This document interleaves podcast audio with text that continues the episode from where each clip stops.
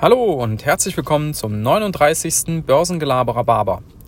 Aktiensplit bei Apple und Tesla. Was steckt dahinter? Nachdem ja vor anderthalb Wochen schon Apple angekündigt hatte, seine Aktien zu splitten, will jetzt auch Tesla, so wie Ende letzter Woche bekannt wurde, im August einen Aktiensplit durchführen. Als erstes stellt sich da die Frage, was ist das überhaupt? Also für diejenigen, die damit noch nichts zu tun hatten, es bedeutet folgendes. Wenn eine Apple-Aktie jetzt im Verhältnis 1 zu 4 gesplittet wird, heißt das, aus einer Aktie werden vier, dann kostet aber jede einzelne dieser neuen vier Aktien auch nur ein Viertel der bisherigen. Also, die Apple-Aktie wird entsprechend danach, im Moment kostet eine 400, da werden vier Stück draus gemacht und jede davon kostet dann etwa 100 Euro. Gleichzeitig, jetzt stellt euch mal vor, am nächsten Tag, ihr schaut in euer Kursprogramm, in euer Depot, dann seht ihr da erstmal Apple minus 75 Prozent. Da kann man schon mal einen Schock kriegen, ne? Also, das passiert natürlich nicht, sondern die Kurse, die historischen Kurse werden angepasst. Ihr schaut also am nächsten Tag in euer Depot und dann sieht alles so aus, als hätte es, hätte Apple schon immer 100 Euro gekostet. Dann gibt es noch eine weitere Sache. Gerade bei den Aktien, die eben Dividende zahlen, ist das äh, wichtig zu wissen.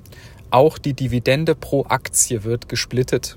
Wenn ihr also bisher auf eine Apple-Aktie beispielsweise 1 Euro Dividende bekommen habt, dann bekommt ihr auf diese vier neuen Aktien dann jeweils nur 25 Cent. Also insgesamt immer noch 1 Euro auf euer Investment. Also für all die Dividendenjäger, die sich gedacht haben, Mensch, dann habe ich ja gleich viel mehr Aktien im Depot und dann habe ich ja auch gleich einen Vielfaches der Dividende.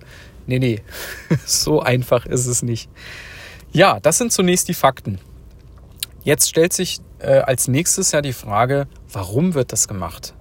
Es gibt ja durchaus Aktien, die sich noch nie gesplittet haben, die noch nie geteilt wurden.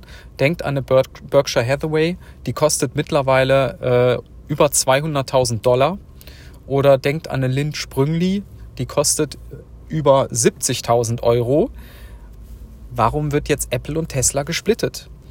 Also der wichtigste Grund und der entscheidende Grund ist der, die Aktie, die einzelne Aktie sieht nachher wieder billiger aus. Und das hebelt einen Effekt aus, den ihr vielleicht schon mal gehört habt. Das ist der sogenannte Ankereffekt.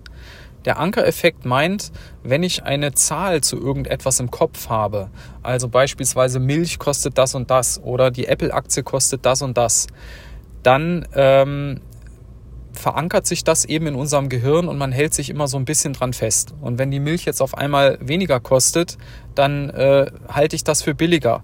Und wenn das im Fall von einer Apple-Aktie dann aber auch nur ein kleinerer Unternehmensanteil ist, ich habe ja dann auch nur noch ein Viertel des Unternehmens gekauft, wenn ich dann eine neue Aktie kaufe. Trotzdem ist dann dieser, ist das so eine psychologische Sache, dass mir es trotzdem irgendwie billiger erscheint. Ja, also ihr wisst hoffentlich, was ich meine, dieser Ankereffekt. Sonst schlag das nochmal nach. Ist ein spannender Punkt. Das zweite, was ich persönlich aber auch für denkbar halte, ist, dass man ein gewisses Zugeständnis machen möchte an die sogenannten Robin Hood Investoren. Wir haben da schon im Podcast drüber gesprochen. Das sind ja diese ganzen äh, Anleger, die jetzt neu an die Märkte kommen und dann über diese Gratis-Broker handeln. In Deutschland ist da sehr gängig Trade Republic. Und da ist ja der Punkt, die bieten in der Regel keine Aktiensparpläne an. Das heißt, wenn ihr euch da eine Tesla-Aktie kaufen wollt, dann müsst ihr 1300 Euro auf den Tisch legen. So, und das haben viele so nicht locker und wollen das auch nicht für eine einzelne Aktie ausgeben. Wenn jetzt aber die Aktie nur noch einen Bruchteil davon kostet, dann erschließt man sich damit neues Käuferpotenzial, mehr Nachfrage und das kann dann potenziell auch die Kurse wieder treiben. Also ich glaube, dass das durchaus auch eine Rolle spielt. Und ähm, abschließend kommen wir dann natürlich zu der Frage, ist das dann jetzt gut oder schlecht mit dem Aktiensplit? Naja, das ist nicht so eindeutig. Fundamental ist es ja erstmal völlig egal. Äh, dass die Aktie gesplittet wird. Das Unternehmen ist deswegen nicht mehr wert. Das Unternehmen macht auch deswegen nicht mehr Gewinn. Ähm, aber dieser Ankereffekt und dieses optische Verbilligen hat offenbar doch einen, einen, ähm, eine Wirkung.